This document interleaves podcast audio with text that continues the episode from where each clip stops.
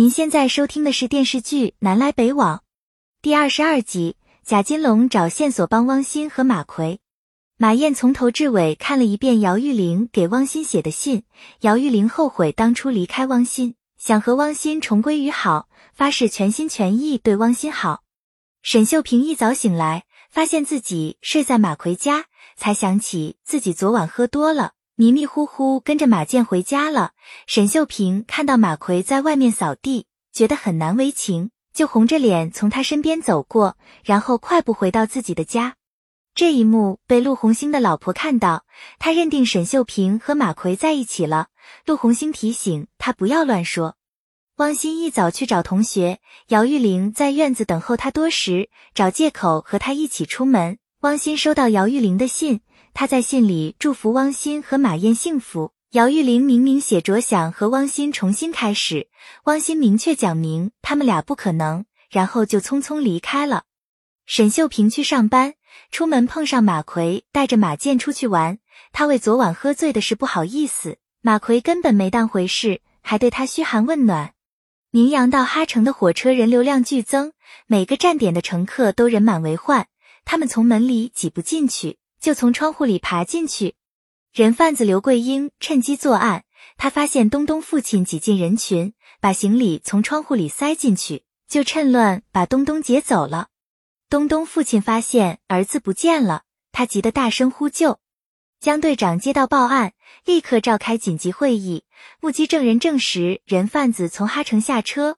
汪心想一雪前耻，主动请缨去解救东东，把人贩子抓捕归案。马奎义不容辞，跟着汪鑫一起去哈城办案。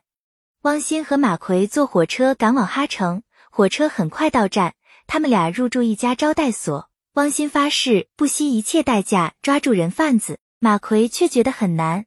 汪鑫和马奎一早出去调查走访，结果一无所获。他们刚想离开，就看到六个人在追打一个人。马奎上前打抱不平，那帮人气不过，就把他们团团包围。汪鑫和马奎拼尽全力才得以脱身。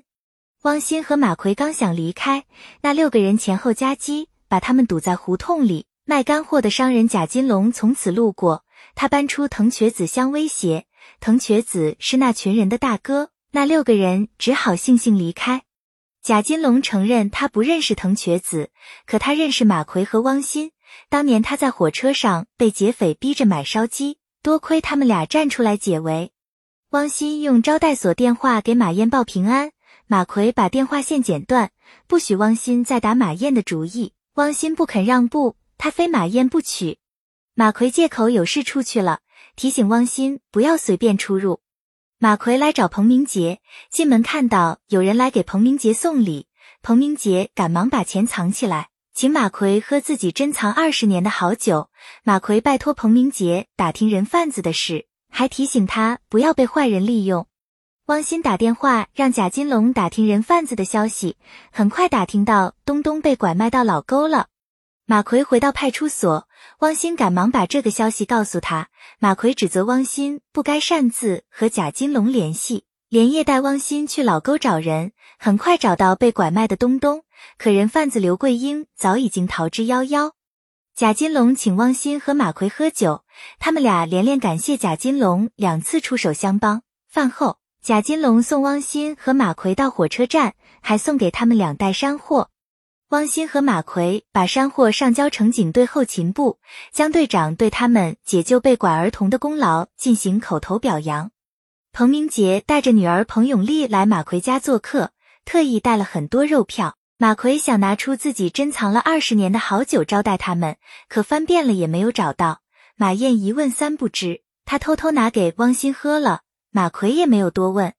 彭明杰和马奎推杯换盏，马奎提醒彭明杰做官要清廉，千万不能贪腐。彭明杰赶忙岔开话题。马奎让彭永利从搬到他家里来住，马燕自然求之不得。之后不久，彭永利搬到马奎家。马奎对他关怀备至，马奎猜到马燕把自己珍藏的酒给汪鑫了，马燕对此供认不讳。转眼到了一九八四年的新年，火车客流量暴增，车上人满为患，人们都扛着大包小包回家过年。本系列音频由喜马拉雅小法师奇米整理制作。感谢您的收听。音频在多音字、英语以及专业术语方面可能会有不准确的情况，如您发现错误，欢迎指正。更多电视剧、电影详解音频，敬请订阅关注。